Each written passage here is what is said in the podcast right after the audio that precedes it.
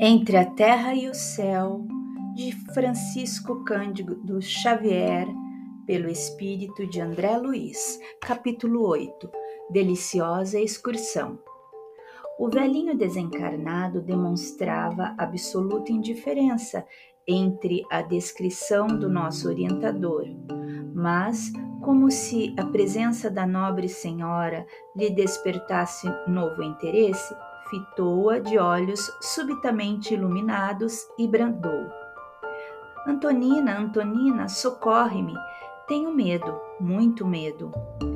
A interpelada, que fora, que fora do corpo denso, se mostrava muito mais delicada e mais bela, fitou triste e inquiriu com amargurado semblante: Vovô, que fazes? O ancião curvou-se e implorou: Ajuda-me. Todos na família me esqueceram, com exceção de ti. Não me abandones. Ele, o meu ferrenho inimigo, me tortura por dentro. Assemelha-se a um demônio morando em minha consciência. Tentava agora enlaçá-la, aflito, mas Clarencio interferiu, indicando-nos: Ouça, amigo, nossos irmãos prometeram ampará-lo e, de certo, cumprirão a palavra. Nossa abnegada Antonina, no momento, precisa ausentar-se em nossa companhia por algumas horas. E, abraçando-o, paternal, recomendou: você pode igualmente auxiliá-la. Guarde-lhe a casa enquanto os meninos repousam.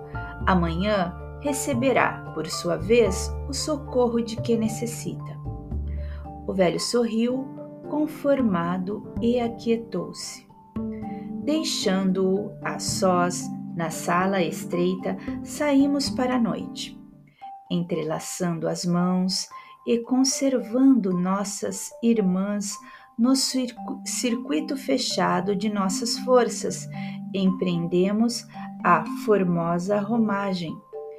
Quem na terra poderá imaginar as deliciosas sensações da alma livre? Viajando com a rapidez do pensamento, avançamos à frente da sombra noturna, largando para trás o deslumbramento da aurora em colorido e cantante de lúculo. Atingindo formosa paisagem, banhada de suave luz, em que um parque imponente e acolhedor se distendia, fixei o semblante de nossas companheiras que se mostravam estáticas e felizes. Dona Antonina, amparando-se em Clarencio, qual se fora uma filha apoiada nos braços paternos, inquiriu, maravilhada: Por que não transformar essa excursão em transferência definitiva? Pesa o corpo a maneira de insuportável cruz de carne quando conseguimos sentir a terra de longe. É verdade, concordou a outra irmã que se sustentava em nós, porque não nos é dado permanecer olvidando os pesares e os dissabores do mundo? Compreendemos, ajuntou o ministro generoso, compreendemos quanta inquietação punge o espírito reencarnado, mormente quando desperto para a beleza da vida superior. Entretanto, é indispensável, saibamos louvar, a oportunidade de servir sem jamais desmerecê-la. Achamo-nos ainda distantes da redenção total e todos nós, com alternativa mais ou menos longas, devemos abraçar a luta na carne, de modo a solver com dignidade nossos velhos compromissos. somos viajadores nos milênios incessantes. Ontem fomos auxiliados, hoje nos cabe auxiliar.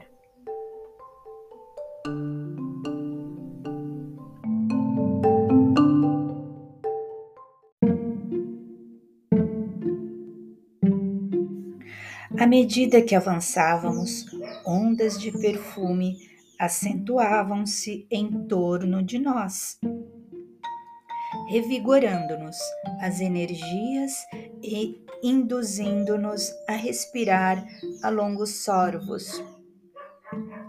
Flores de contextura delicada pendiam abundantemente de árvores vigorosas, embalsamando as leves virações que, sussurra, que sussurravam encantadoras melodias. Como se trouxesse agora todo o busto engrinaldado de luz, Clarencio sorria bondoso. Emudecera-se-lhe a palavra.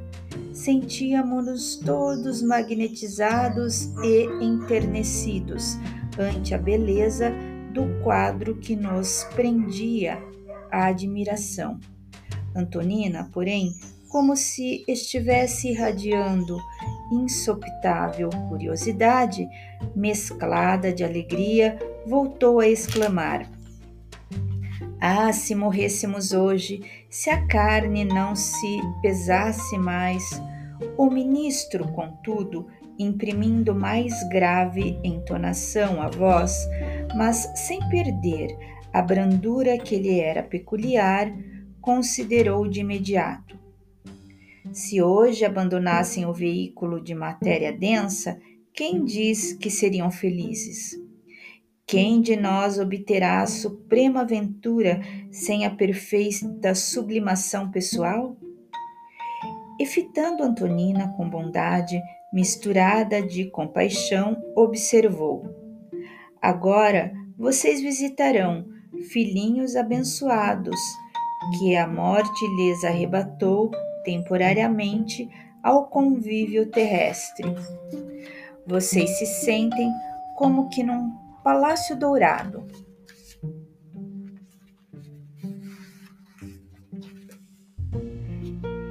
Em pleno paraíso, de amor, mas os filhinhos que ficam? Haverá céu sem a presença daqueles que amamos? Teremos paz sem alegria para que para os que moram em nosso coração? Imaginemos que as algemas do cárcere físico se partissem agora o atormentado lar humano cresceria de vulto na saudade que as tomaria de assalto. A lembrança dos filhos aprisionados no planeta acorrentá-las-ia ao mundo carnal, à maneira de forte raiz, retendo a árvore no solo escuro.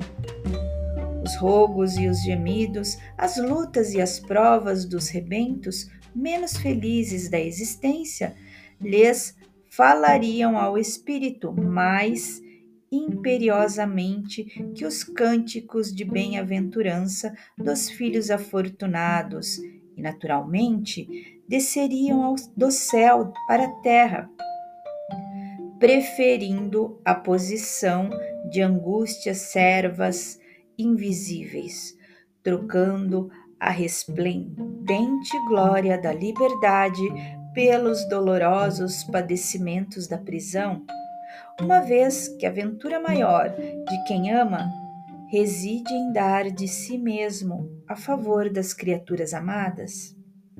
As duas mulheres ouviram as sensatas ponderações sem dizer palavra Finda a pausa ligeira, o instrutor continuou. Somos devedores um dos outros. Laços mil nos jungem os corações.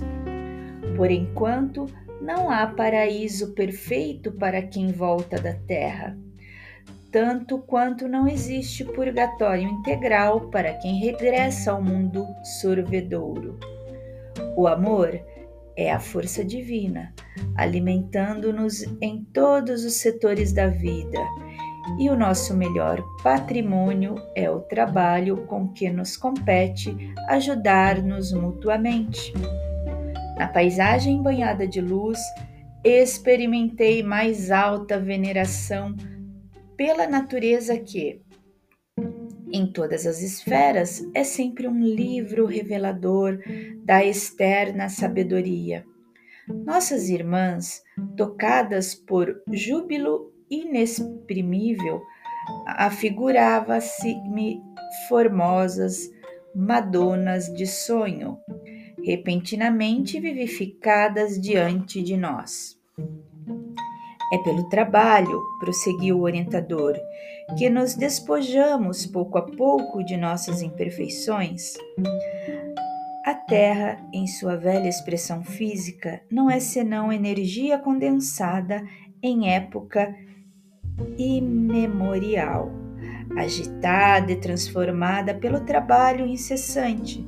E nós, as criaturas de Deus, nos mais diversos degraus da escada evolutiva, aprimoramos faculdades e crescemos em conhecimento e sublimação por meio do serviço. O verme, arrastando-se, trabalha em benefício do solo e de si mesmo. O vegetal, respirando e frutescendo, ajuda a atmosfera e auxilia-se o animal, em luta perene, é útil à gleba em que se desenvolve, adquirindo experiências que lhe são valiosas. E nossa alma, em constantes peregrinações, por formas variadas, conquista os valores indispensáveis à sublime ascensão. Somos filhos da eternidade em movimentação para a glória da verdadeira vida, e só pelo trabalho ajustado à lei divina alcançaremos o real objetivo de nossa marcha. Antonina, que parecia mais acordada que a sua companheira, para a contemplação do excelso quadro que nos circundava, perguntou com enlevo: por que não guardamos a viva recordação de nossas existências anteriores? Não seria bendita felicidade o reencontro com o consciente o reencontro consciente com aqueles que mais amamos? Sim, sim, confirmava Clarencio enquanto nossa deliciosa excursão prosseguia célere. Mas na condição espiritual em que ainda nos situamos, não sabemos orientar os nossos desejos para o melhor. Nosso amor ainda é insignificante migalha de luz sepultada nas trevas do nosso egoísmo, qual ouro que se acolhe no chão em porções infinitesimais no corpo gigantesco da escória. Assim como as fibras dos cérebros são as últimas a se consolidarem no veículo físico em que encarnamos na Terra, a memória perfeita é o derradeiro altar que instalamos em definitivo no templo da nossa alma, que no planeta ainda se encontra em fases iniciais de desenvolvimento. É por isso que nossas recordações são fragmentárias. Todavia, de existência a existência, de ascensão em ascensão, nossa memória gradativamente converte-se em visão imperecível a serviço do nosso espírito imortal. Mas se pudéssemos reconhecer no mundo os nossos amigos, os nossos antigos afetos, se pudéssemos rever os semblantes amigos de outras eras, identificando-os, aventurou Antonina reverente. Retornar o contato com os, melhor, com os melhores seria recuperar igualmente os piores. Atalhou Clarencio, bondoso. E indiscutivelmente não possuímos até agora o amor equilibrado e puro que se consagra aos desígnios superiores, sem paixão. Ainda não sabemos querer sem desprezar, amparar sem desservir. Nossa afetividade, por enquanto, padece deploráveis inclinações. Sem o esquecimento transitório, não saberíamos receber no coração o adversário de ontem para regenerar-nos, regenerando-o. A lei é sábia. De qualquer modo, porém, não ouvidemos que nosso espírito assinala todos os passos da jornada que lhe é própria, arquivando em si mesmo todos os lances da vida para formar com eles o mapa do destino, de acordo com os princípios de causa e efeito que nos governam a estrada. Mas, somente mais tarde, quando o amor e a sabedoria sublimarem a química dos nossos pensamentos, é que conquistaremos a soberana serenidade capaz de abranger o pretérito em sua feição total. O ministro fez ligeiro intervalo, sorriu paternalmente para nós e rematou. A lei, contudo, é invariavelmente a lei. Viveremos em qualquer parte com os resultados de nossas ações, assim como a árvore, em qualquer trato do solo, produzirá conforme a espécie a que se subordina. O firmamento parecia responder às sugestões da palestra admirável. Bandos de aves mansas pousavam na ramaria que brilhava não longe de nós. O sol apresentava perceptíveis raios diferentes até agora desconhecidos à apreciação comum na Terra, provocando indefiníveis combinações de cor e luz. Por abençoada e colorida colmeia de amor, harmonioso casario surgiu ao nosso olhar. Centenas de gárrulas, crianças, brincavam entre fontes e flores de maravilhoso jardim.